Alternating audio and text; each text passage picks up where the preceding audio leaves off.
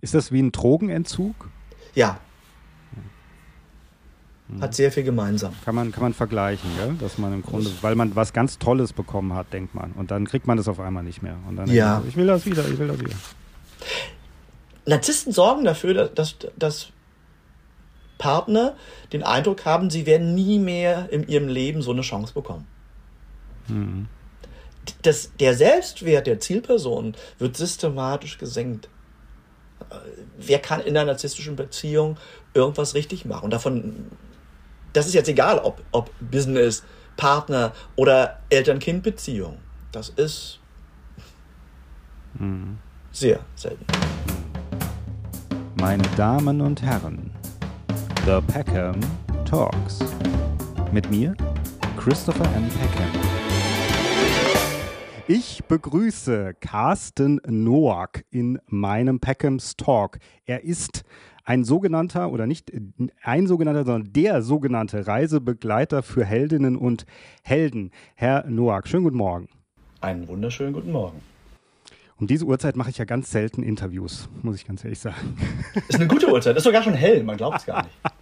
ja, es ist schon hell. Also, ich begrüße Sie äh, und freue mich mit Ihnen ähm, über verschiedene Themen, also schwerpunktmäßig über das Thema Narzissmus natürlich. So bin ich nämlich auf Sie ähm, gekommen. Jetzt äh, kommen wir nochmal ganz kurz zurück zu Ihrer Berufsbezeichnung. Ich habe Sie vorgestellt als Reisebegleiter für Helden und Heldinnen. Was genau kann sich der Zuschauer darunter vorstellen? Oh boy, wo fange ich da an? jemand, jemand, der ein ganz schlechter Verkäufer ist und damit entschieden hat, keine Unternehmensberatung aufzumachen, sondern eher Unternehmerberater wurde und heute ein Doppelleben führt, auf der anderen Seite Leute im professionellen Bereich zu problematischen Themen berät. Narzissmus ist das Thema heute, genau. Und äh, dadurch auch ganz oft als Therapeut äh, unterwegs ist. Also im Grunde gibt es keine Bezeichnung dafür. Mhm. Ja, ich habe ich hab, äh, hab gesehen, äh, auf, also wie gesagt, ich bin ja durch einen YouTube-Channel auf Sie ähm, aufmerksam geworden und da machen Sie, weiß nicht, ob Sie das hauptsächlich machen, so ich habe mich nicht äh, hundertprozentig durch alles geklickt, aber eben äh, machen Sie Videos zum Thema Narzissmus, aber auch Videos zu anderen Themen. Also da haben wir ähm, äh, was hatten wir da? Ähm, Körpersprache, Entscheidungsfindung, Rhetorik, Reden, Präsentation, Lampenfieber. Ich habe aber das Gefühl gehabt, ich weiß nicht, ob das so ist, äh, verbessern Sie mich, wenn es anders ist, dass die Videos über Narzissmus am ehesten frequentiert werden oder am höchsten sozusagen und geklickt werden. Absolut. Ja. Absolut. Wobei, äh, aus meiner Sicht, gehören all die Themen, über die ich da spreche, zusammen, weil es geht darum, sich und die eigene Botschaft überzeugend präsentieren. Das sagt jetzt erstmal wahrscheinlich auch noch nicht so richtig viel. So wie der Reisebegleiter für Helden, viele eher irritiert. Mhm. Im Grunde geht es darum, Leuten, die etwas zu sagen haben, die was beizutragen haben oder meinen, etwas beizutragen, beitragen zu wollen, eine Chance zu geben, auch gehört zu werden. Mhm. Das kann bei Präsentationen sein. Ich komme aus einem Bereich, wo es vor allem darum ging, Startups zu helfen, Geld zu bekommen. Und äh, nachdem dann der ein oder andere Geld bekommen hat, kamen die Kapitalgeber und haben gesagt, wir würden auch Geld verdienen gerne mit den Leuten. Äh, wir brauchen jemanden, der in, zu denen hingeht und denen so als Persönlichkeit bei ihrer Arbeit auch so ein bisschen unter die Arme greift. Und da kamen diese Dinge halt, äh, mhm. kam diese, diese, diese Kombination zustande. Also es gehört im Grunde alles irgendwie zusammen, so meinen ja. Sie ein bisschen, gell? Ja. Jetzt, ähm, wenn es um das Thema Narzissmus geht, seit wann beschäftigen Sie sich mit diesem Thema und wie sind Sie dazu gekommen, sozusagen? Spannend. Hm, beschäftigt schon lange. Das Wort selber in dem Zusammenhang ist noch nicht so lange, würde ich sagen, 20 Jahre, wenn es hoch, hochkommt das, das, der Begriff war, also ja klar, jeder kennt den Begriff wohl, nur ich konnte mit ihm nicht viel anfangen. Und ich habe mir nur immer wieder gewundert, warum klappt es an bestimmten Stellen und, wo, und da klappt es auf einmal nicht. Ich habe das gleiche gemacht wie sonst, hätte klappen sollen. Bis ich dann gemerkt habe, das gibt so eine bestimmte Kombination von Persönlichkeitseigenschaften, die nennen wir heute äh, weitgehend narzisstisch, die zu einem Problem führt, was sich auf einem herkömmlichen Weg auch auf bewährten Wegen nicht lösen lässt. Also und, und zwar interessanterweise, ob nun in Beziehung oder, also in, in privaten Beziehungen, so Paarbeziehungen, oder Geschäftsführer, Geschäftsführer, wenn der eine sagt, ich, ich, ich verzichte auf meine Anteile, ich, ich renne jetzt schreiend weg, weil ich halte diesen Menschen nicht aus.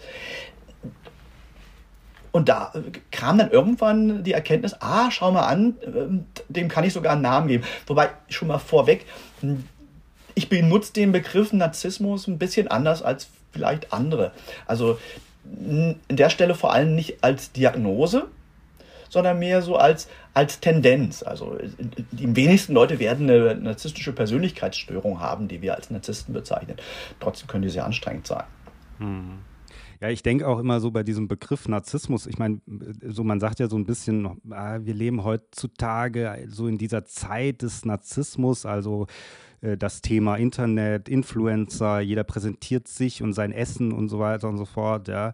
Ähm, und aber auf, ich glaube, das, was würde ich jetzt sagen, jedenfalls ist das so ein bisschen meine Richtung, Richtung ähm, über was wir sprechen, ist ja nicht so dieses klassische, ich sag mal, ein bisschen oberflächliche, ja, ich möchte mich, oder der, der Narzissmus verbunden, ich möchte mich irgendwie in meinem eigenen Schein sozusagen sonnen, sondern es ist ja eigentlich äh, wirklich mehr wie Sie bereits sagten, ein Problem für dann eben Mitmenschen. Diesen Mitmenschen, das ist ja eigentlich auch Ihr Schwerpunkt, oder? Sie wollen ja eigentlich diesen Menschen eher helfen und nicht dem Narzissten selber sozusagen. Ja, aus meiner Sicht ist es ganz wichtig, sich dann zu entscheiden. Also, welcher Seite will ich dienen? Also, wer kriegt meine Unterstützung? Also, ich habe ich hab Verständnis für Menschen, die als Narzissten bezeichnet werden. Das sind Menschen, die haben was erlebt, was nicht in Ordnung ist, im mhm. weitesten Sinne, also in der Erziehung vor allem. Nur ich konzentriere mich auf die Folgen und die Folgen sind nicht schön. Da tröstet es dann auch die, die Betreffenden wenig herauszufinden, der hat eine schlechte oder die hat eine schlechte Kindheit gehabt. Hm, wohlweislich, dass die Person äh, selber ein Problem hat und Hilfe braucht. Äh, eigentlich keine, üblicherweise keine haben möchte. Hm, ja, ich glaube eben, deswegen meinte ich oder dachte mir so, der, das ist der Begriff Narzissmus, das ist eigentlich nur äh, das Wort, auf das wir uns geeinigt haben, ah. um, um irgendwie ein Wort dafür zu yeah. haben, was, über was wir da sprechen, ja, letzten Endes. Ähm, aber es wird eben äh, sehr schnell benutzt, das glaube ich halt heutzutage. Es wird sehr schnell und sehr viele Leute werden auch, glaube ich, als Narzissten bezeichnet, die gar keine sind, wirklich, oder ja. die nicht unter dieser Störung wirklich leiden, ja. Ich glaube, Störung und, und, und eben dieses Offensichtliche, das sind zwei verschiedene Paar Schuhe, glaube ich, ja. Wir machen es uns mitunter auch ein bisschen ab. Ich sag mal wir, weil ich glaube, jeder hat das schon mal gemacht, dass er irgendjemanden so in eine Schublade, so ein Schubfach ja. gepackt hat. Hm. Da, da, schlagen zwei Herzen in meiner Brust. Das eine finde ich, wir sollten, jeder Einzelne sollte es sich nicht so einfach machen. Auch die Leute, die sich an mich wenden und sagen, so, ich, da ist jemand fies zu mir, hm, dürfen da gerne auch mal vor der eigenen Tür fegen und schauen, so, so welchen Anteil habe ich und äh, ist das Label jetzt wirklich gerechtfertigt. Andererseits in meiner Arbeit interessiert mich das Label dann nicht mehr. Da interessiert mich nur, was passierte. Ist das für, für die Beteiligten und die, die sich an mich wenden, vor allem wünschenswert? Ne, hat es die Chance, eine erfüllende Situation zu werden oder nicht? Dann interessiert mich das Label auch nicht mehr. Mhm. Also es gibt Leute, die beschäftigen, das ist spannend, es gibt Leute, die beschäftigen sich Jahre mit dem Thema. Mhm. Die, also die, die lesen jedes Buch, die schauen jedes Video dazu an. Freue ich mich auf der einen Seite, auf der anderen denke ich mir, Mensch Leute, jetzt habt ihr das doch kapiert. Also, das tut euch nicht gut. Wozu braucht es jetzt noch den Stempel, das ist ein Narzisst, damit ich jetzt gehen kann? Bringt euch in Sicherheit. Wenn bestimmte Dinge nicht funktionieren, das wird nicht besser. Hm. Ja, das sehe ich auch so. Auf der anderen Seite denke ich, ähm, ist manchmal der Weg bis zu dem, bis zu dem Verstehen ein sehr langer und äh, kann ein sehr jahrelanger Prozess werden, glaube ich. Und deswegen äh, hat man wahrscheinlich auf der einen Seite, glaube ich, immer wieder den Drang, sich damit zu beschäftigen. Auf der anderen Seite, glaube ich, aber auch, ist es etwas, was sich so ein bisschen umkehrt manchmal, dass man letzten Endes, wenn man in so einer, sagen wir mal, Beziehung steckt, egal welchen Ausmaßes und egal welche Art von Beziehung, dass man sich auch immer so, dass man durch diese Abhängigkeit sich manchmal, glaube ich, auch dann sozusagen dem Narzissten näher fühlt, wenn man sich mit dem Thema wieder beschäftigt. Wissen Sie? Also, dass sich das so ein bisschen, man will eigentlich davon weg, aber irgendwie will man auch nicht von dem Narzissten weg. Und dann beschäftigt man sich damit und da hat man wie so eine Mitte gefunden. Man ist weg, aber irgendwie auch dabei noch. Ja, so Liegt in der Natur der Sache. Eine, eine narzisstische Beziehung ist darauf angelegt, diese Zweifel, diese Verbindung, die, diese Irritation zu schaffen. Das ist Teil des, des, der, der Situation ja, es braucht sehr lange mitunter, oder es, es braucht die, es, so eine Entscheidung hat eine Reife verdient, sich von jemandem zu trennen. Hm, Und dem der Chance, eine Be der Beziehung eine Chance zu geben, ist ja was sehr Ehrenwertes.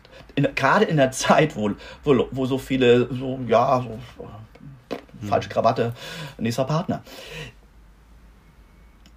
Nur, ein Punkt spielt halt gegen die Zielperson. Der Wunsch durch Verstehen, durch ich kann mich anpassen, ich kann mich ändern, die Beziehung zu verbessern. Hm, das ist ehrenwert. Ich finde das toll. Deswegen sage ich ja, in anderen Situationen wäre das, wär das wunderbar. Nur bei Menschen, die ich jetzt als Narzissten bezeichne, führt das in die Falle. Also immer tiefer hinein. Das nutzen die. Hm. So, bevor wir da eben, weil wir jetzt schon mittendrin sind, wie kann man denn jemand außen stehen? Weil ich habe immer das Gefühl, dass es, glaube ich, ähm, schwierig ist, Leuten, die mit dieser Störung äh, noch nicht in Berührung gekommen sind, das zu erklären. Also die sagen dann, glaube ich, eher leicht, oh ja, dann weiß ich nicht, mach was anderes, such dir was anderes, mach doch, ist egal. so, also ja. das ist immer schwierig zu erklären. Wie kann man das denn jemandem erklären, von was wir da eigentlich die ganze Zeit schon sprechen? Beispiel. Ich treffe den Traumpartner der, der sieht klasse aus, der, der, der hat meine Interessen, das passt einfach und, der, und das geht gleich von 0 auf 100. Und ich bin sofort überall beteiligt, vernetzt, ja, fast schon eingesponnen. Und das fühlt sich ja erstmal gut an. Und das macht süchtig, davon will ich mehr. Ja, so, das ist perfekt. Das ist eine relativ typische Situation, wenn es um Narzissten geht, die durch das Wort ist auch toll, Larvenbombing.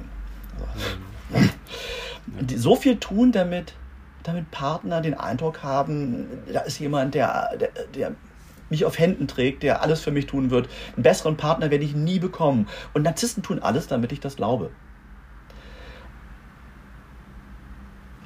Das, das Ganze hat nur irgendwann ein Ende. Also wenn ich im Netz genug mich verfangen habe, dann können die Leute anfangen, so ein bisschen den Aufwand zu reduzieren. Weil es ja auch kostet der Energie. Also das will ja auch keiner auf Dauer machen, wenn er sich verstellen muss. Und Narzissten verstellen sich. Das ist nicht echt.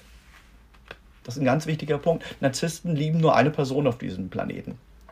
Wobei ich jetzt gleich wieder zögere, das Wort Liebe müssten wir auch gleich noch definieren. Mhm. Lieben ist jetzt nicht so richtig, weil die meisten gehen ja davon aus, dass Narzissten Menschen sind, die, die sich selber ganz toll finden, die einen extrem hohen Selbstwert haben und solche Dinge. Das ist, das ist schon mal der wesentliche Unterschied übrigens. Die Außenwirkung, dass jemand so erscheinen möchte, ist meilenweit vom inneren Zustand weg. Das Typische für Narzissten ist, dass er eben keinen echten Selbstwert hat und das selber für, von sich auch wegschiebt, auf keinen Fall in Berührung kommen möchte mit diesem Defizit, mit diesem, mit diesem Mangel und alle möglichen Dinge tut, verrückte Dinge tut, um so eine Fassade aufzubauen und sich hinter der Fassade zu verstecken. Und nicht nur anderen Leuten zu verbieten, hinter die Fassade zu schauen und zu verteidigen, was mit allen möglichen unangemessenen Methoden, sondern auch vor sich selbst diesen Zustand nicht, nicht akzeptieren wollen, also auch selber da nicht hinschauen wollen. Das ist schon ziemlich traurig. Also. Und dann sehen wir aber diese Person, die strahlt, die, die sich ganz toll verpackt, alles in die Verpackung und nichts in den Inhalt. Das kann die nicht dauerhaft durchhalten. Also im Grunde kann man sagen, es ist eigentlich ähm, die Motivation des Narzissten selber ist ähm, ähm, ja, mit sich und dem Leben klarzukommen. Er macht das nur eben auf, äh, ohne Rücksicht auf Verluste äh, bei anderen Personen. Aber das ja. ist im letzten Endes seine Motivation.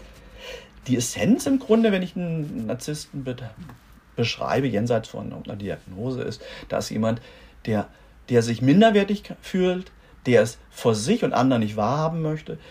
Und jetzt kommt, das macht das Schlimme aus, bereit ist, dafür Dinge zu tun, die andere Menschen nicht tun würden. Also der Zweck heiligt die Mittel. Zu sagen, so, weil es mir so geht, darf ich tun, was immer, was immer ich möchte, um das zu schützen.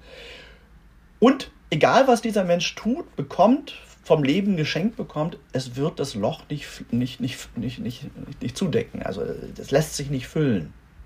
Das ist im Grunde ein trauriges Leben. Also Narzissten haben üblicherweise kein schönes Leben. Selbst wenn wir von außen klatschen und denken, wow, wow, Superstar. Also. Ja. Ähm, Jetzt habe ich ja gesagt, ich habe das Gefühl, äh, am Anfang sagte ich das, in, ähm, ich habe das Gefühl, diese Videos von Ihnen über Narzissmus werden am meisten geklickt. das Thema ist sehr präsent, habe ich das Gefühl. Wenn man sich einmal damit beschäftigt, findet man unglaublich viele Sachen. Ähm, äh, glaub, also an was glauben Sie, liegt das? Weil ich denke mal nicht, dass die Persönlichkeitsstörung erst vor zehn Jahren aufgetaucht ist in der Menschheitsgeschichte, sondern das wird wahrscheinlich schon immer so gewesen sein. Ähm, ist das ein Trend? Neigt man dazu heutzutage sehr schnell eben jemanden in diese ja auch in diese Ecke zu stellen, zu sagen, naja, mir ist jetzt was Schlimmes passiert, das ist wahrscheinlich ein Narzisst, ich werde das mal googeln. Was ist der Grund, warum das so populär ist, dieses Thema? Also einmal erlebe ich bei, bei, bei einigen Themen, wenn die Presse einmal drüber berichtet, dann ist das, dann tauchen auf einmal ganz viele Menschen auf, die die verrücktesten Sachen haben. Hm, bei Narzissmus, glaube ich, ist das ist es vielleicht für diejenigen, die das aus Sensationslust sich anschauen, der Fall. Nur insgesamt ist das ganze Thema einfach ewig gedeckelt worden. Die meisten haben sich das nicht erklären können. Wenn ich an die Generation denke, so, so, so vor mir, mhm. dann, dann haben die das weggesteckt. Also mhm. die haben gelitten und bestimmte hierarchische Prinzipien, die galten, die heute ein bisschen anders sind, also wie zum Beispiel in Unternehmen, also so die oben die Offiziere und dann so, so bis zum Fußvolk. Hm, das ist ja auch ein bestimmtes Menschenbild und eine Erwartung, dass die Menschen das wegstecken, wenn man, wenn wir mit ihnen von oben herab nicht so umgehen, wie sich aus meiner Sicht gehört. Oder in Beziehung ganz klassisch. Der Mann bringt das Geld nach Hause, die Frau soll gefälligst äh, alles kompensieren damit gehen wir uns heute glücklicherweise nicht mehr so zufrieden und, und hinterfragen auch mal ein paar Dinge. Und da taucht dann halt das Thema Narzissmus auf und, und, und das Typische ist, wenn jemand sich die Listen anschaut mit den Eigenschaften, dann, dann ist die typische Reaktion nicht, oh, das, da stimmen ein paar, sondern wow, fast die ganze Liste oder die Liste stimmt. Das hilft so dabei zu erkennen, da ist was nicht in Ordnung. Mhm. Und die Chance, die darin besteht, ist zu sagen so, ich lasse mich jetzt nicht weiter einreden, ich bin das Problem, das ist richtig so, so gehört sich das, sondern ich, ich, ich vertrete meine Interessen, Nummer eins. Und das ist eine große Hoffnung von mir, ab einer bestimmten Stelle, wenn ich meinen Anteil geleistet habe, zu erkennen, hm, es ist okay, jetzt auch äh, mich respektvoll zu verabschieden. Hm. Weil es gibt einfach viele. Ja, ja, absolut. Äh, das stimmt natürlich, was Sie sagen, auch mit diesem, wie es früher gehandhabt wurde, vielleicht eben auch generell, wenn es um äh, Psychotherapie geht. Ich meine, ich bin kein Fachmann in dem Bereich, aber ich weiß es aus meiner eigenen familiären Geschichte, dass man zum Beispiel auch Psychotherapie oder so, das hat man so abgetan. Also da hat man so gesagt, das, das, braucht, das ist, wenn man verrückt ist, macht man das. Ja? Dann, man, ja. Dann macht man das. Aber sonst macht man nicht. Also das ist sicherlich natürlich auch so ein Ding, dass man, glaube ich, auch früher äh, viele Sachen einfach so hingenommen hat und die es haben einem wirklich die Bezeichnungen dafür gefehlt. Also zu sagen, ah, okay, das könnte vielleicht das sein, das könnte vielleicht diese Störung sein. Da, da, hat man, das hat man gar nicht in den Mund genommen, weil das war dann schon fast anstößig, das zu sagen oder zu behaupten. Ja. Narzissmus besteht ja aus vielen Anteilen, also aus vielen Faktoren. Die meisten davon kann jeder, der, der nicht als Narzisst bezeichnet werden sollte, auch in sich tragen. Das eine ist eben, welchen Raum will ich einnehmen? Und äh, welchen Preis bin ich bereit dafür zu zahlen und, und, und, welche unangemessenen Wege nehme ich dafür auch in Kauf, weil schon ein bisschen die Botschaft ist, das ist in Ordnung. Also der, der Zweck heiligt die Mittel, was ich vorhin sagte, was so für mich so ein Kriterium ist für Narzissten, den gibt es halt auch in anderen Bereichen. Da, ist das neu? Nee, es gab damals auch sowas da gab es eine Sendung vor Wetten das, ich weiß nicht, wie die hieß, da waren Leute, die konnten ihre, ihre Faust im Mund verschwinden lassen oder den Daumen im Ohr und solche Sachen. Man dachte als, also ich die war hätte ich ganz gerne mal in der Sendung jetzt. Ja. der Mann, der mal, die Faust in seinem Mund verschwinden lässt. Ja, das ist, ich habe mich immer gefragt, ja, wie lange haben die das geübt und was haben die jetzt davon? Aber bitte, also ich maß mir ja nicht an zu sagen, was ist gut, was ist schlecht, aber das haben Menschen schon immer gemacht. Also komische Sachen, um berühmt zu werden. Nur wenn es halt ein toxisches Maß annimmt, wenn ich, wenn ich anderen Menschen schade, dann hört der Spaß, also spätestens dann hört der Spaß für mich auf. Für mich hört er vorher schon auf. Hm. Ja, natürlich, absolut. Ich meine, das ist ja auch das Gleiche letzten Endes. Oder würden Sie dem zustimmen, wenn, wenn ich mich selber frage, ob ich ein Narzisst bin? Bin ich wahrscheinlich keiner?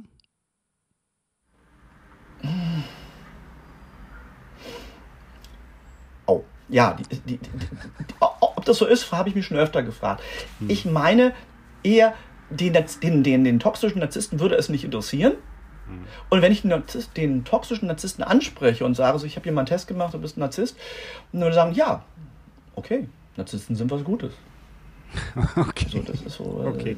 okay. Hm. Also muss ja gut sein, wäre das ja nicht. Also, ja, ich, mein, ich darf das. Ja, also weil, wie gesagt, letzten Endes das, was Sie jetzt eben erklärt haben, äh, das ist ja, wir, wir machen ja jetzt auch eine Sendung. Wir, wir, ja. wir stellen uns jetzt auch in den Vordergrund. Wir reden darüber, andere Leute müssen uns, äh, müssen uns nicht zuhören, aber äh, wobei meine, meine Zuhörer müssen zu mir zuhören, aber ich meine einfach, ähm, verstehen Sie so, also da ist es ja auch, natürlich hat das was mit Narzissmus auch zu tun. Wir präsentieren uns, aber natürlich, wir versuchen natürlich niemanden zu schaden. Ja.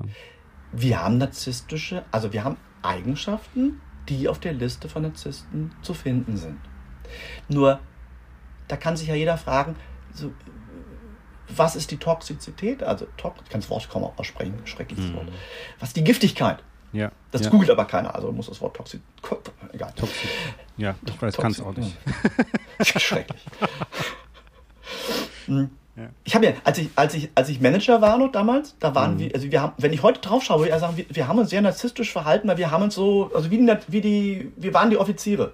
Ja. Uns, heute denke ich, wie gut, dass es keine Bilder davon gibt, wäre mir, wär mir total peinlich. Und, und, wenn ich mir die Frage stelle, sind wir Narzissten gewesen, würde ich sagen, ganz viele Dinge sind skurril in der Liste zu finden. Ich kann für mich nur beantworten, ich, ich hätte keinen Spaß daran gehabt, um jemanden zu schaden. Also, also, außer dass ich das Buch kaufen wollte, sag's kompliziert, weil ich dachte, damit kann man über Rundschreiben mehr Punkte machen. Mhm. Ist das mhm. narzisstisch? Ja, wahrscheinlich schon, aber nicht wirklich böse. Ja, aber da würde ich, würd ich, würd, da würde ich wieder sagen, das ist genau ein bisschen eher dieses, wie, man's, wie man den Begriff normalerweise wahrnehmen würde. Also so, ähm, so, zu was er ein bisschen mutiert ist, dass man sagt, so jemand, der sich in den Vordergrund stellt. Aber da, das ist wiederum nicht die eigentlich die Störung. Also das nee. ist nicht, weil die Störung, äh, merkt man eigentlich erstmal nicht, oder? Also wenn man die mit jemandem erfährt, am Anfang, also außer man ist sehr sensibilisiert und hat Erfahrung, aber wenn man keine Erfahrung hat, ist es schwierig, oder? Weil das, was wir erleben, wenn wir solche Leute treffen, üblicherweise ja eher, eher positiv ist. Oder was heißt positiv? Der, der, solche Leute sind Meister des ersten Eindrucks. Schublade auf, Schublade zu. Also äh, stimmt halt sehr oft bei, mhm. bei den grandiosen Typen vor allem. Wenn äh, Ihnen Menschen oder wenn Menschen bei Ihnen äh, Hilfe suchen, kommen die, aus was für einem Bereich kommen die eher? Kommen die eher aus dem Privatbereich, dass sie Probleme in Beziehungen haben, sage ich mal, mit Narzissmus oder eher im öffentlichen Bereich, im, in der, im Arbeitsleben? Was ist häufiger? Heute gut gemischt. Heute gut gemischt. Ursprünglich mhm. typischerweise eher im, im Start-up-Umfeld. Mhm. Wenn, wenn aus der Wissenschaft gegründet wird, das war so 2000 ein, ein, häufiges Thema, dann sind es Menschen, die gewohnt sind zu forschen, zu experimentieren. Die, dieses Klischee traf ich sehr oft, dass Leute also nicht in der Lage waren, ihre Idee zu verkaufen. Dann haben die jemanden gefunden, der es verkaufen konnte, hm, mit deutlich narzisstischen Anteilen, wie ich heute sagen würde, und hat dann den Laden übernommen. Und einige von diesen Startups sind, sind zerplatzt. Also das war auch nicht mehr zu retten, weil die Narzissten einfach, also diese Personen einfach bereit waren, so proaktiv Dinge zu tun, ohne zu fragen und darüber nachzudenken, dass das Ganze nicht funktioniert hat, Beziehungen zerstört haben oder dass eben der, die anderen Gründer zu mir kamen und gesagt haben, ich ich bin jetzt kurz davor, meine Anteile, zu, meine Anteile zu verzichten. Was ja bei Startups oft bedeutet, wenn die einen Tag zu früh gehen, dass die ganz viele Dinge verlieren. Und, und die Leute, mit denen ich gearbeitet habe, die haben, die haben rund um die Uhr gearbeitet oft. Also die haben da ihr ganz viel reingesteckt, ganz viel Hoffnung, ganz viel Herzblut und wollten das nicht verlieren, waren trotzdem bereit, es zu tun. Mhm. Ist das jetzt privat oder geschäftlich? Naja, es hat eben Konsequenzen und kommt aus dem Bereich.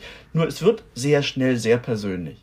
Na gut, da habe ich natürlich, wenn ich das höre, das Gefühl, äh, gerade da auch der Name Reisebegleiter passt vielleicht sogar noch besser, weil ich mir jetzt vorstellen kann, bei einem Startup, man ist einer, man steht einer narzisstischen Person gegenüber und dort ist der sagen wir mal, Wissenschaftler, der sich nicht so durchsetzen kann und dann kommen sie an die Seite des Wissenschaftlers und sind dann tatsächlich eher derjenige, der äh, die Kommunikation fördert oder der weiß, wie man vielleicht besser damit umgehen kann und so weiter und so fort. Das ist ja vielleicht schon würde ich sagen, vielleicht eher beruflich, weil ich mir vorstellen kann, im privaten Bereich, sie stell, gehen ja nicht mit, irgendwie setzen sich mit auf die Couch und sagen so, jetzt gucken wir mal, wie es heute Abend läuft zwischen äh, den beiden, ja. Da sind sie ja weniger der Begleiter, da sind, ist ja dann eher die beratende Tätigkeit mehr im Vordergrund, oder? So habe ich mir das mal gedacht. okay. Tatsächlich ist meine Spezialität, die mich da reingebracht hat, ist die Fähigkeit, sehr, sehr genau zu fühlen, wie wird jemand anders reagieren. Also deswegen ja früher auch äh, Pitch vorbereiten oder Bankgespräche und solche Dinge. Also auch durchzuspielen, wie, welche Reaktion kann kommen. Und klar, das kann ich natürlich wunderbar bei Narzissten, bei Situationen nutzen, wo Narzissten beteiligt sind, weil ich dann sagen kann, also wenn er das sagt, in der Kombination diese Wörter, dann wird Folgendes passieren, wollte das. Also ich habe manchmal die Situation, dass, dass meine Klienten in dem Bereich sagen, es sind noch drei Monate, die, die gilt es durchzuhalten, dann haben wir verkauft. Und wenn die dann sagen, das halte ich aus, dann begleite ich die beim, wie gestalten wir das, damit es nicht vorher platzt. In der Regel kommt relativ schnell dann doch der andere Bereich rein, dass die Leute sagen, so ich, ich kann nicht mehr schlafen, es ist belastet, es triggert Dinge aus meinem Leben und äh, offiziell ist das dann keine Therapie. Wenn ich es mit Narzissten zu tun habe, kann es nach außen hin als professionell aussehen. Es ist Missbrauch. Es, es, es, es verletzt die Seele und das wird halt oft unterschätzt. Hm. Der Unterschied zwischen, zwischen, zwischen äh, mein Mann oder meine Frau äh, ist ein Narzisst und mein, mein Mitgründer ist es, ist unterm Strich bis auf bestimmte Dinge, die, wo es natürlich gut ist, dass ich die kenne, ist nicht so unterschiedlich. Hm. Ja, das ist eben, also da überlege ich mir natürlich auch, na gut, auf der anderen Seite, das ist wahrscheinlich absolut richtig, was Sie sagen. Und Sie wissen es ja auch besser als ich. Aber ähm, wenn ich mir vorstelle oder davon ausgehe, dass alles einen Grund hat, also nicht nur der Narzisst ist aus irgendwelchen Gründen, sagen wir mal, in seiner Kindheit so geworden. Ob das so ist, da kommen wir vielleicht später noch zu, mal sehen. Äh, sondern eben auch derjenige, der ihn trifft, hat wahrscheinlich seine Gründe, warum er diesem Menschen begegnet. Und in einer persönlichen Beziehung gibt es vielleicht auch sehr offensichtliche Gründe. Also ich sage, könnte sagen, gut, es hat was mit meiner eigenen mit meinen Eltern zu tun oder was auch immer. Irgendein Muster, dem ich folge und das finde ich in dem Narzissten wieder und denke so, huh, super, ist wie zu Hause, toll, hier fühle ich mich wohl. Aber natürlich könnte man dann auch sagen, was ist denn mit den Leuten, denen eben Narzissten im beruflichen Umfeld begegnen? Sind die auch eben, kommen die auch von, haben die auch eine Prägung aus der Kindheit, dass die jetzt auf diese Leute oder ist oder sind, ist der Narzisst einfach da, poppt der einfach auf? Also das ist fast schon eine philosophische Frage, ja, finde ich. Aber im, im, im, verstehen Sie, also im privaten Bereich würde man vielleicht eher so eine Connection finden, weil man sagen würde, ah ja, okay, das passt eher, da man lässt sich auch emotional darauf ein und so weiter. Im beruflichen vielleicht nicht so. Naja, in beiden oder in allen Bereichen geht es um was? Um die, um die Bedürfnisse, um die Sehnsüchte, die ich habe. Und ich, spontan würde ich sagen, die sind nicht so unterschiedlich. Also ich habe eine Idee, ich, ich, ich, ich stehe zu dem, was ich, da, was ich da anzubieten habe, nur ich bin ein schlechter Verkäufer. Mhm. Da ist jemand, der sagt, äh, ah, geh mal zur Seite, mache ich schon, ja. Hm, äh, das klingt ja erstmal toll. Also das Love-Bombing in beiden Bereichen ist ziemlich, hat, hat eine Menge Gemeinsamkeiten. Hm, und ja, also einmal, es handelt sich jedes Mal um Menschen. Also das ist ja nicht, ist ja nicht Spock, Spock mit Spock, sondern äh, der Menschen beteiligt. Und natürlich haben wir ein Vorleben und gerade die, die empathischer sind, die, die, also die, äh, jetzt hätte ich fast gesagt, im Grunde die, die ganz viele Eigenschaften haben, die ich guten Menschen zuspreche. Also die Bereitschaft zu investieren in Beziehung, ein Wohlwollen zu zeigen, also auch wirklich die Arme hochzukrempeln und zu arbeiten. Das ist toll, nur das macht dem Narzissten ja so leicht. Also der, ja, ein, ein Opfer, also ich benutze das Wort Opfer ja nicht gerne, nur äh, ein, im Grunde sage ich lieber Zielperson, nur, nur manchmal stimmt Opfer besser mit mir. Ja, ja. verstehe. Haben Sie denn eigentlich, also haben Sie auch persönliche Motivation im Sinne von, haben Sie persönliche Erfahrungen mit Narzissten gemacht im Privatbereich auch schon, dass Sie auch ein bisschen so, bevor Sie vielleicht auch damit begonnen haben, sensibilisiert worden sind oder eine irgendwie so eine Reise sozusagen für sich selber auch damit machen? Eine Menge. Eine Menge. Okay. Eine Menge. Hm. Interessanterweise, gerade in, äh, gerade in Situationen, wo, wo ich heute denke, ich, ich verstehe mich selber nicht, habe ich es nicht erkannt. Mhm. Also wenn ich so zurückschaue, so, so sieben Jahre oder so, ungefähr muss es her sein, da, da war ich tatsächlich mal äh, nach der, nach der Scheidung, hm, bin ich auf eine Frau reingefallen. Also reingefallen, also ich, da, da bin ich so das, das ideale, die ideale Zielperson, so mit dem, mit dem Anspruch, hm, Wohlwollen zu zeigen und Menschen sind ja unterschiedlich und uh, guck doch einfach mal, wenn jemand anders ist, uh, was kannst du lernen? So. Ah, die hat also, nachdem ich da raus war, hat vielleicht einen Monat gedauert, bis ich kapiert habe, immerhin, ja, habe ich die gesamte Liste abgearbeitet und festgestellt, die hat ja wirklich alles mit mir gemacht, was auf der Liste steht. Also es hilft mir bei meinen Beiträgen immens, äh, das gemacht zu haben. Hm. Und ansonsten, äh, wenn ich, und das mache ich ab und zu mal, so zurückschaue, bestimmte Erfahrungen im Leben, die, wo es nicht so gelaufen ist, dann, dann entdecke ich da relativ häufig tatsächlich narzisstische Züge bei anderen. Und ich entdecke bei mir auch Eigenschaften, jenseits des Toxischen, wo ich denke, mh, hm, hat lange gedauert, das abzulegen. Also so Dinge beweisen zu müssen. Abschlüsse und, und, und so ein Kram. Was ja alles tolle, das ist ja alles toll. Nur die, die, wenn die Motivation ist, ich muss was beweisen, dann ist das sehr ungesund. Denken Sie denn, das kann sozusagen jedem äh, passieren, dass einem Narzissten ausgeliefert zu sein, egal ob eben privat oder beruflich? Wir sind alle Narzissten ausgeliefert, von morgens bis abends.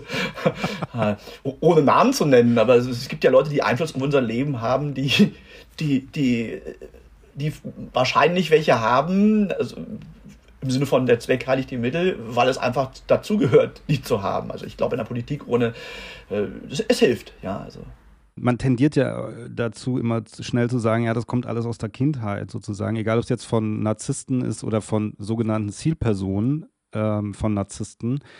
Kommt das aus der Kindheit, Ihrer Meinung nach? Hm. Also ist das eine Prägung aus der Kindheit? Das gibt das sogenannte innere Kind. Ja.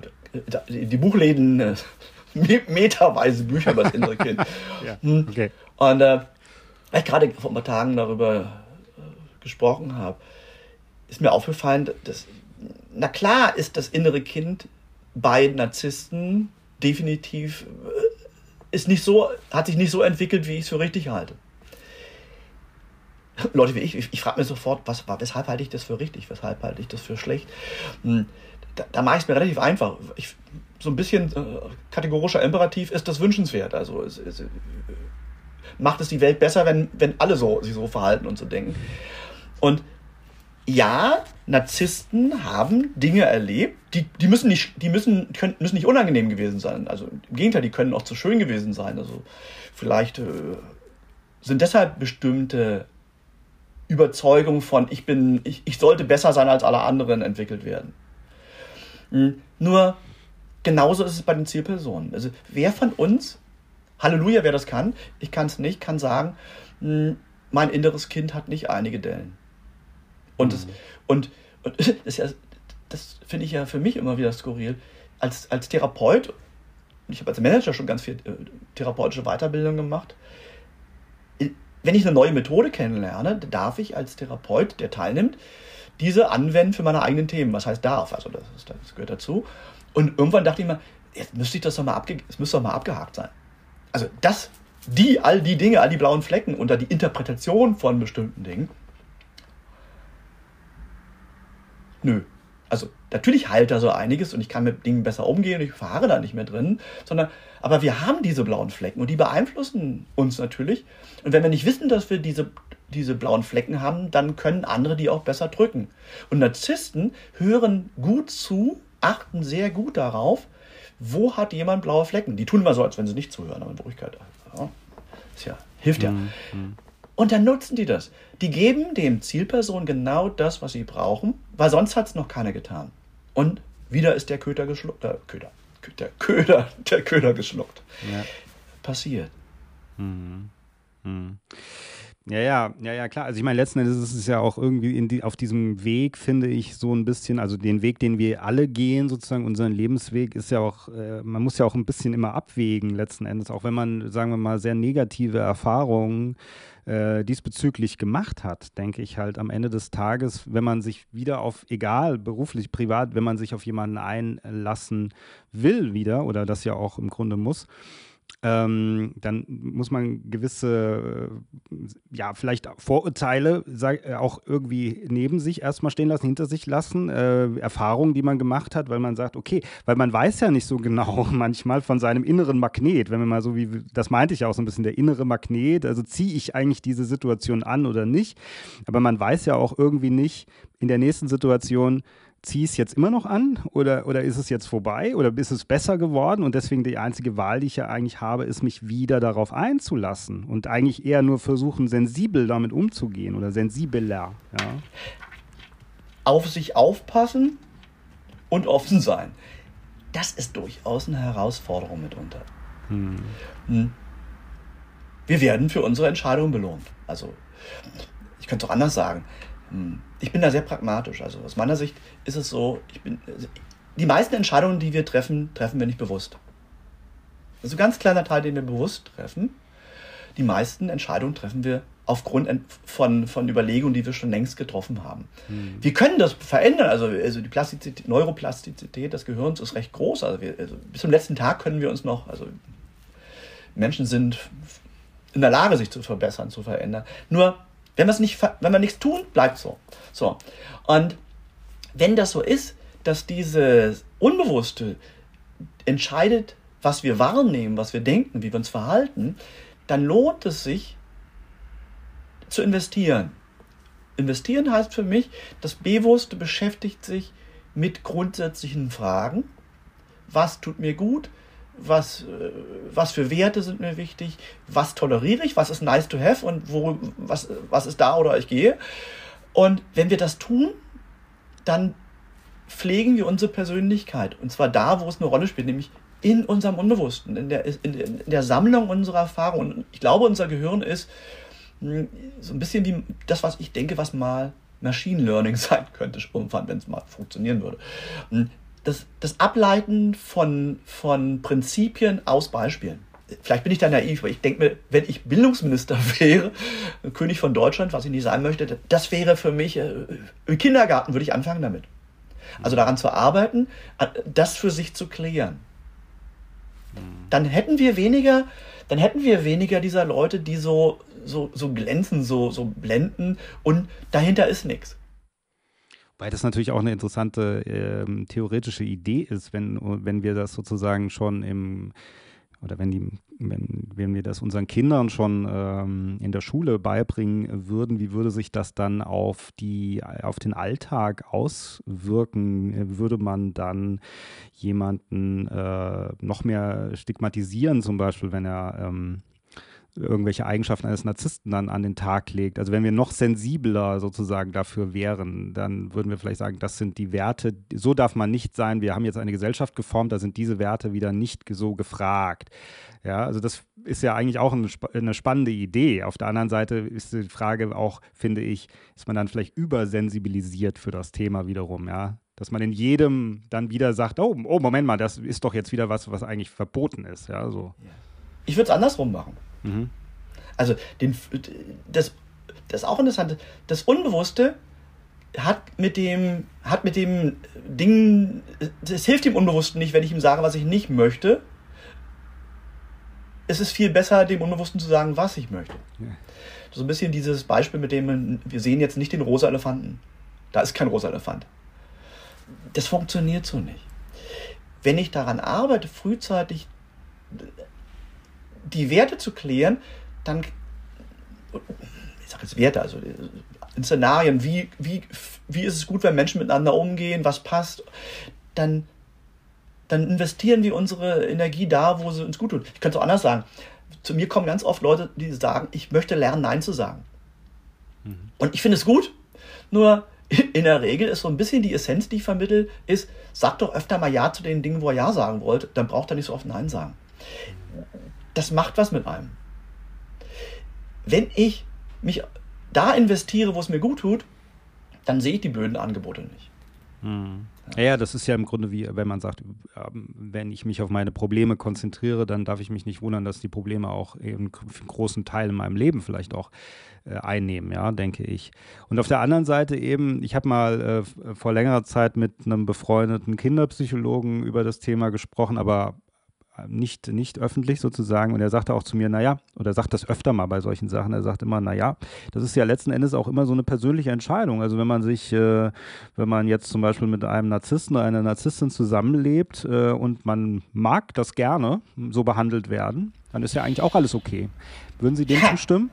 Ja, ich, ich bin schlecht im Witze erzählen, aber, aber Moment, mal gucken, ob mir einfällt. Äh, äh, da sagt der Masochist zum Sadisten Schlag mich und sagt, nö.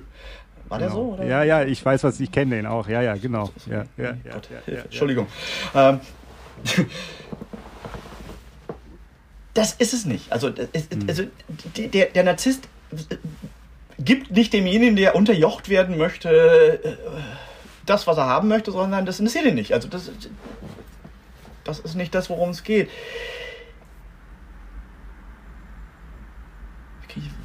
Was war die Frage davor? Moment.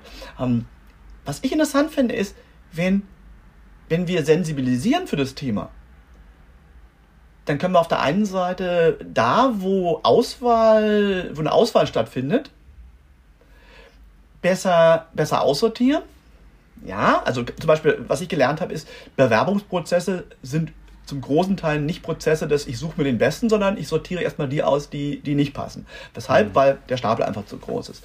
So, und da würde es, da würde es doch schon so toll funktionieren, wenn die Verantwortlichen nicht nur schauen, kann der uns gut verkaufen, sondern wie viele Mitarbeiter verliere ich, wenn ich den als, wenn ich den als Vorgesetzten einstelle.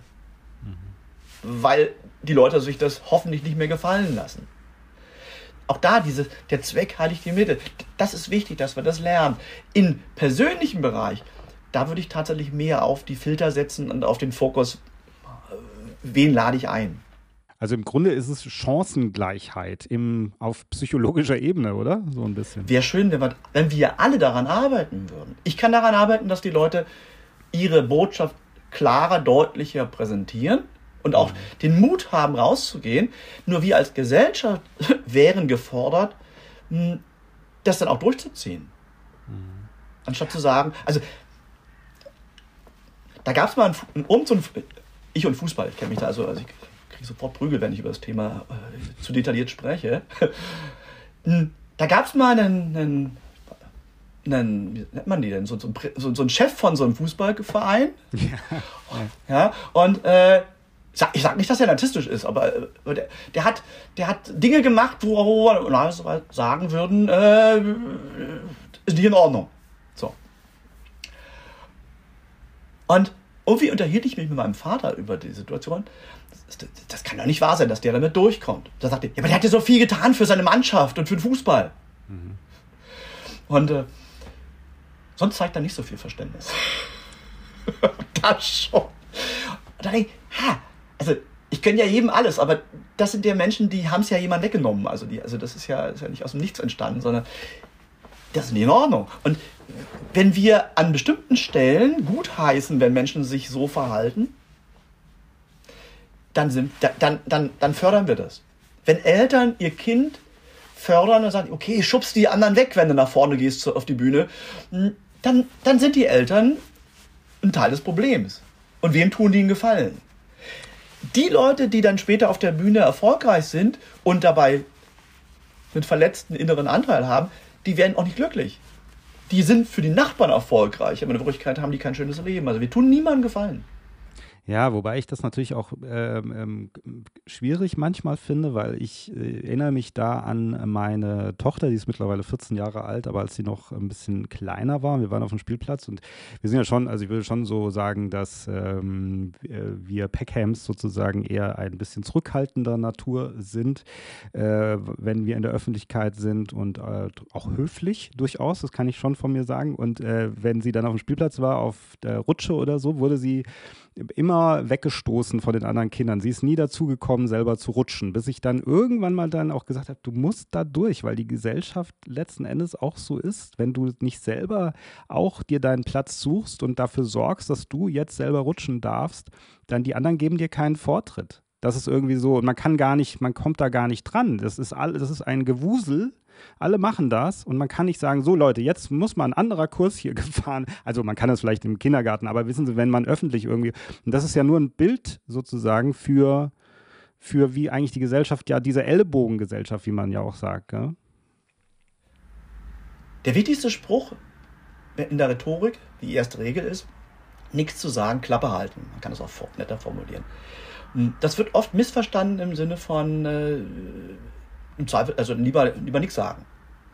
Was ich dahinter sehe, ist vielmehr die, der Appell, herausfinden, zu was will ich denn was sagen? Für was will ich denn einstehen? An welcher Stelle stehe ich denn auch mal äh, dafür ein, dass ich jetzt an der Reihe bin auf der Rutsche? Also, wenn ich mir alles gefallen lasse, dann fördere ich ja auch ein Verhalten. Das ist ja Verstärkung im Grunde. Das ist wichtig, dass wir das trainieren. Das meine ich ja auch mit dem, auch den Zurückhaltenderen eine Stimme geben. Und zwar da, wo, wo es sich lohnt. Also wenn ich aus Haus gehe, könnte ich, also zehn Sekunden sehe ich Dinge, die, wo ich denke, die Welt ist nicht in Ordnung, weil ich dann schon mal über so ein paar so einen blöden E-Scooter klettern muss oder mhm. vor der Tür äh, die Parkplätze alle mit, mit riesen SUVs äh, an der Abbiegerspur besetzt sind. Hm. Wenn ich mich bei allem aufrege und mich überall einsetze, dann komme ich, dann komme ich zu keinem Ziel. Das, das wäre zwar toll, nur ich würde mich aufgeben. Es ist schon wichtig, deswegen wieder Werte klären, zu wissen, wo will ich mich einsetzen. Also welchem Narzissten stelle ich mich in den Weg, wenn er jemand anderen mies behandelt, aus meiner Sicht. Und an welcher Stelle sage ich mir, das, das sollen die mal unter sich ausmachen, sind, sind Erwachsene. Hm. Und natürlich, was ich auch äh, eben als auch für dieses, was Sie jetzt erklärt haben, für dieses Bild auch oder für so eine für so eine Chancengleichheit, sage ich mal, was wir gesagt haben, ja, also dass wir für Chancengleichheit auf psychologischer Ebene sozusagen eintreten. Äh, was ich auch daran etwas schwierig finde oder als Herausforderung sehe, ist, dass wir eben, wenn wir mit dem Thema Narzissmus noch nicht in Kontakt getreten sind, dass wir uns ja solchen Situationen hingeben und ähm, von ja automatisch uns etwas äh, unter den Narzissten setzen, uns selbst vielleicht nicht mehr so hoch bewerten und so weiter. Und das auch erstmal freiwillig auch tun, weil wir es vielleicht für eine gute Eigenschaft halten. Ähm, das heißt, wir stehen uns manchmal vielleicht da ja auch selbst im Wege. Ja. Wissen Sie, was ich meine? Also, dass es dann ja. schwierig ist, natürlich zu sagen, nee, wir müssen das jetzt generell oder alle gleich, weil wir natürlich auch selber oder beziehungsweise alle Leute, die ja auch nach uns kommen auf diesem Planeten, die jetzt noch nicht mit dem Thema Narzissmus zu tun hatten, die werden, viele werden die, diesem Phänomen das erste Mal begegnen und erstmal gar nicht genau wissen, was da eigentlich los ist. Yeah. Ja. Weshalb es hilfreich ist, da so ein bisschen Grundwissen zu haben, ist, dass ich dann eher erkennen kann, welche typischen, regelmäßig anzutreffenden, unangemessenen Verhaltensweisen werden wahrscheinlich sich auf mich auswirken. Zu erkennen, dass die Verwirrung und die Zweifel, die da gesät werden, dass die Teil des, des Spiels sind. Ja, tatsächlich, wenn es um Narzissmus geht, eben die Sachen zwar sehr vielfältig sein können, nur die Wahrscheinlichkeit, was, was passiert ist, ist so groß, dass ich eine Schablone drüber legen kann und die hilft mir. Was bei anderen Menschen nicht so funktioniert. Da würde es mir eher meine Optionen, äh, die Beziehung eher erschweren. Das ist wichtig zu erkennen. Nur vieles, was Narzissten machen, dann in, wenn sie, wenn sie meinen, sie dürften das, ist ja, ist ja unangemessen und verstößt ja gegen Werte die durchaus einige Menschen teilen. Und das ist so, dieses, dieses, dieser, wie heißt das, der kategorische Imperativ, auch wenn ich ihn jetzt nicht mehr äh, wortwörtlich zitieren kann, hm, der, der würde uns ja allen helfen, wenn wir ihn, wenn wir ihn äh, für uns öfter mal auf den Tisch legen und sagen, was heißt denn das? Ah, okay. Für, also vor, vor der eigenen Tür auch kehren, so überlegen, ist das, was ich jetzt tue, äh, ist das gut oder nicht? Und ja. Das würde, also ich finde, alleine diese, diese eine Sichtweise würde, würde die Welt schon ziemlich stark verändern. Und zwar sehr unbequem vielleicht auch für, für, für manche Sachen machen, wenn ich denke, ah, okay, nach dieser, nach dieser Betrachtung lasse ich das mal lieber. Ja, die, die, die andere, so, ja, sagen Sie ruhig, ich wollte Sie nicht unterbrechen. Die Frage würde sich ein Narzisst nicht stellen. Ja. Ich denke halt, die herausfordernde, herausfordernde Sache dabei ist eben auch, dass es ähm, in, glaube ich, in jedweden Beziehungen, äh, die man mit Narzissten haben kann, äh, zuerst kommt die Rationalität bei einem selber, die einem ähm, das Verstehen sozusagen der Situation gegenüber ähm, gibt und schenkt. Äh, und aber die, der, der, das emotionale Verhältnis und die Emotionen zu bedienen und dass die Emotionen das verstehen, was da passiert, das ist eine ganz andere Herausforderung. Das finde ich ist eines der größten Probleme. Also rational können wir das irgendwie verstehen. Das ist auch ein bisschen so dieses Ding, äh, was wir am Anfang hatten, dieses ähm, Leute beschäftigen sich immer mehr, immer ganz lange mit diesem Thema. Und ich glaube, das hat was damit zu tun, dass sie es zwar rational verstehen, dann sagen, okay, ich habe jetzt wieder drei Stunden lang Videos geguckt vom Herrn Noack, ja, und jetzt mache ich hier mein, meine Schublade zu und gehe mal spazieren. Und dann kommen aber die Emotionen wieder und die sagen, ich habe überhaupt nichts verstanden, ich weiß überhaupt nicht, um was es hier geht. Und so weiter, weil die Emotionen ganz anders funktionieren als die Rationalität, ja.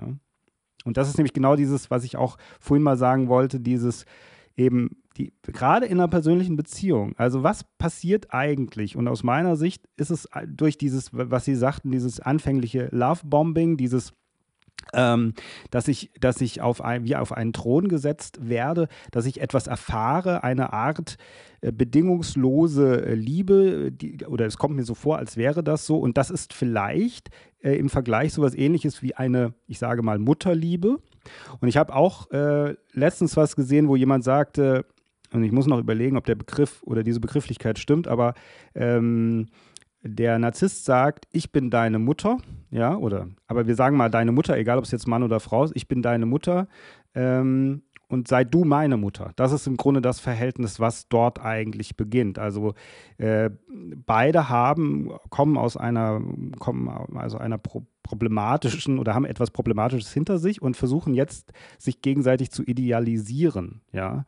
Und da denke ich, ist die Emotion sehr stark mit drinne oder komplett mit drinne. Und da frage ich mich, wie kann man dann am Ende die Emotion ähm, bedienen oder wie kann man, das wird wahrscheinlich nur über die Zeit funktionieren. Also wie kann man der Emotion das erklären? Im Kopf kann man es, glaube ich, relativ schnell erklären. Das sitzt so tief, dass ich typischerweise eher Situationen, also Gespräche erlebe, wo die Betroffenen sagen, schlimm, schlimm, schlimm, verstehe ich, sehe ich, schlimm, schlimm, schlimm. Aber ich will doch. Ja, genau, genau, das meinte ich. Die Hoffnung, die Hoffnung ist da. Das macht, also deswegen sagte ich ja, gerade Menschen, die positiv Eigenschaften haben, die daran arbeiten wollen, sind am gefährdetsten. Die Hoffnung wird allerdings eben auch Teil des, der narzisstischen Beziehung, wird halt auch genähert. Also einerseits, indem es möglichst viele schöne Erfahrungen gibt, die vermisst werden, an die gerne wieder angeknüpft werden möchte. Die Illusion wird auch gefördert von Narzissten, wenn du dich so und so verhältst, hast du eine Chance, das wieder so zu erleben. Und, und für all die rationaleren Möglichkeiten wird ja ein Riesenschleier, ein Riesendunst produziert. Also Budenzauber, Ghost, äh, äh, äh, Gaslighting. Ja. Das ist Teil des Prozesses, dass Zielpersonen sich selbst nicht glauben. Und ich finde ja Menschen, die in der Lage sind zu zweifeln, im Sinne von zu hinterfragen, ist das richtig? Hm, das finde ich toll das ist die Grundvoraussetzung, äh, sich weiterzuentwickeln. Nur, wir reden jetzt von einem Zweifel, der schädigt, der, der, der lässt keine vernünftigen Schlussfolgerungen zu, weil äh, das ist alles auf wackeligen Grund gebaut. Da hilft es dann halt tatsächlich eher daran zu arbeiten, Zielszenarien anzubieten, also so, so emotional Alternativen aufzubauen, die eine Orientierung liefern. Das ist nicht unbedingt das, was auf Gegenliebe bei Betroffenen sofort stößt. Letztlich schon ein großer Teil der Lösung ist, nur da, da springen die jetzt nicht, hurra, ich ändere was. Ah, nee, nee, nee. Ist das wie ein Drogenentzug? Ja, hat sehr viel gemeinsam. Kann man, kann man vergleichen, gell? dass man im Grunde, weil man was ganz Tolles bekommen hat, denkt man. Und dann kriegt man das auf einmal nicht mehr. Und dann ja. Man, ich will das wieder, ich will das wieder. Narzissten sorgen dafür, dass, dass Partner den Eindruck haben, sie werden nie mehr in ihrem Leben so eine Chance bekommen. Mhm. Das, der Selbstwert der Zielperson wird systematisch gesenkt. Äh, wer kann in einer narzisstischen Beziehung irgendwas richtig machen? Und davon das ist jetzt egal, ob, ob Business, Partner oder Eltern-Kind-Beziehung. Das ist mhm. sehr selten. Mhm. Ja, also was ich ja wirklich äh, faszinierend finde, da auch fast schon aus biologischer Sicht, ist, wie Sie auch am Anfang sagten, auch in ihrem eigenen, in Ihrer eigenen Erfahrung, dass die, die, die Eigenschaften oder Merkmale immer sehr ähnlich sind. Ja. Äh, von Narzissten oder das, was sie machen sozusagen. Das ist fast, also als hätte man sie alle irgendwo im Keller geklont.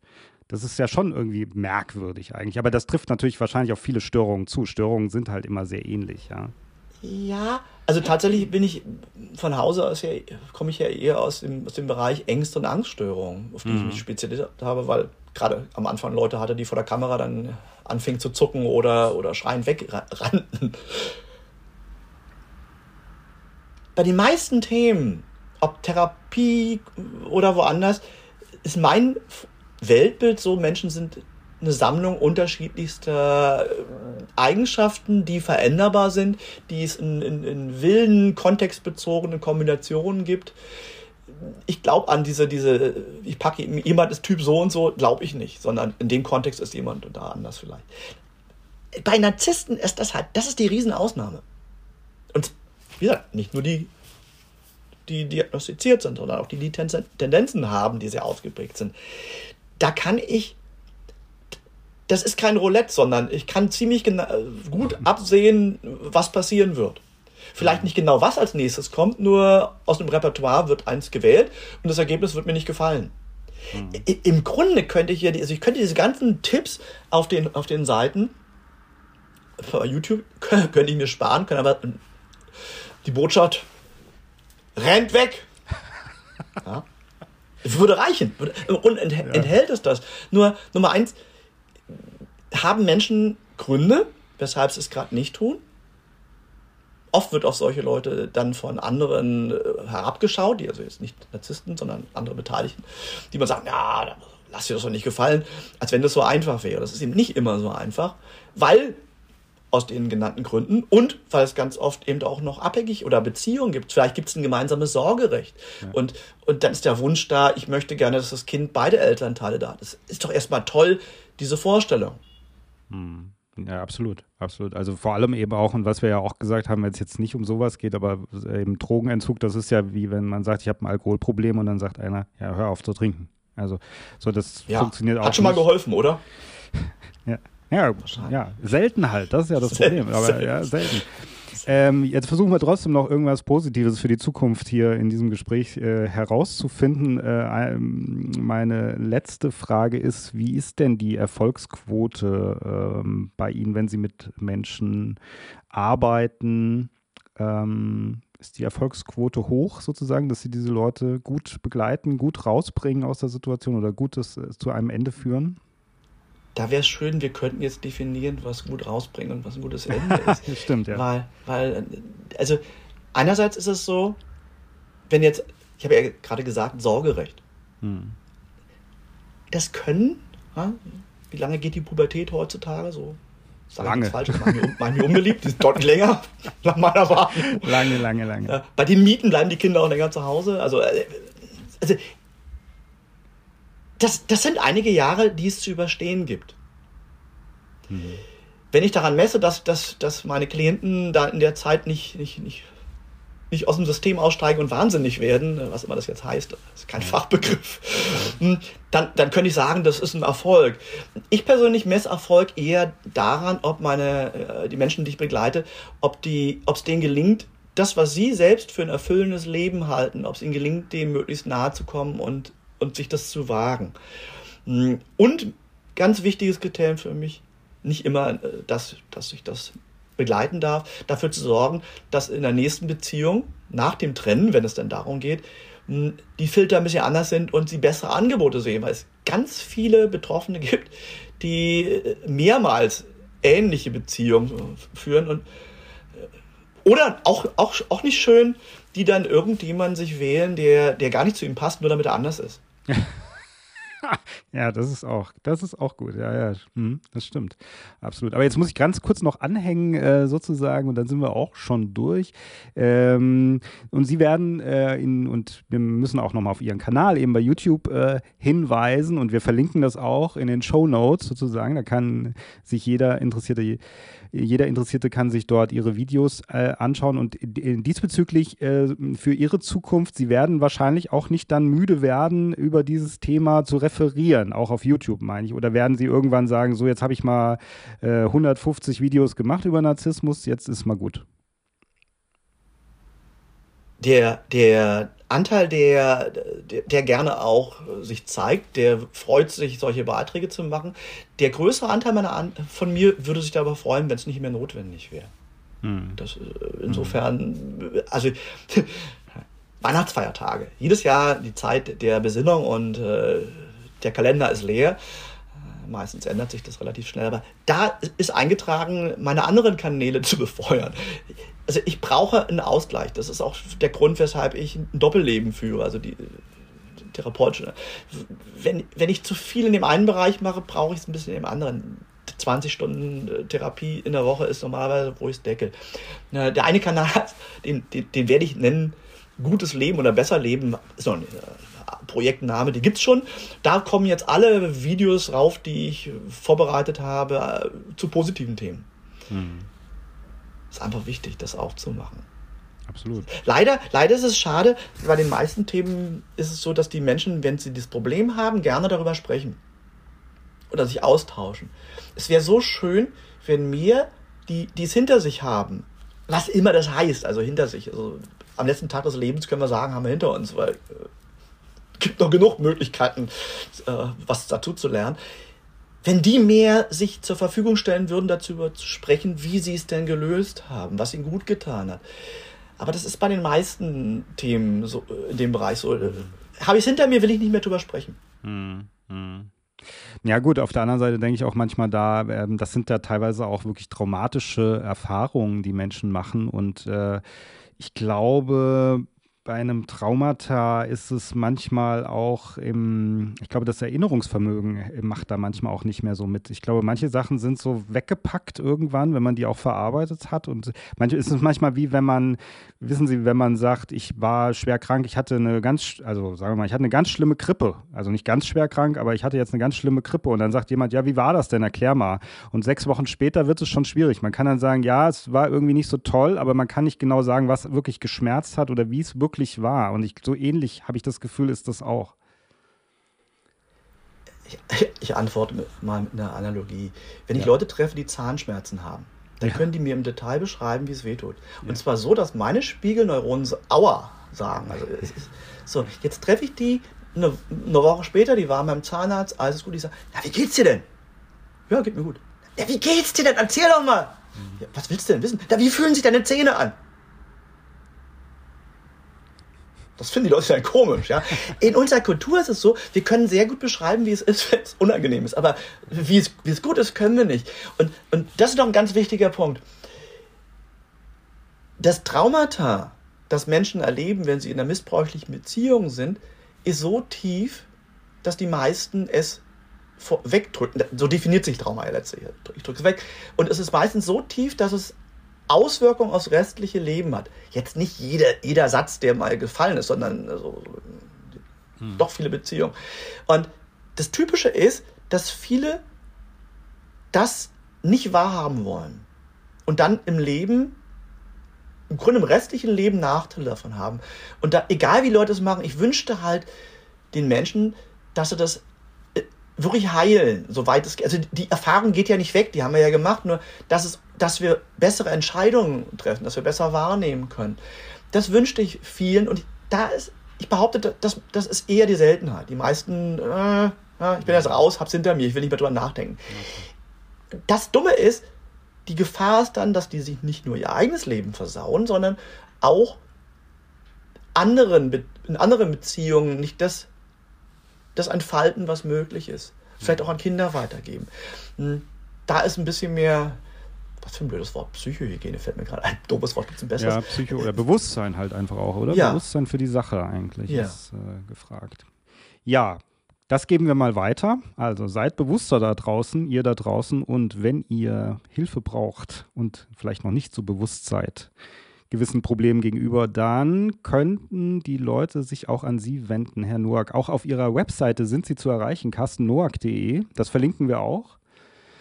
Da kann man Sie auch erreichen ähm, als Coach sozusagen äh, freiberuflicher Trainer, Berater in allen Lebenslagen. Herr Noack, ich, wir kommen zu einem Ende. Ich bedanke mich recht herzlich für das Gespräch. Es war sehr interessant. Ich hoffe, es hat Ihnen auch ein bisschen Spaß gemacht. Hat mir Spaß gemacht, macht mir immer noch Spaß. Und vielen Dank für die Gelegenheit. Mhm. Mal schauen, wie die Zukunft darauf reagiert und ob das Thema hoffentlich bald keins mehr ist.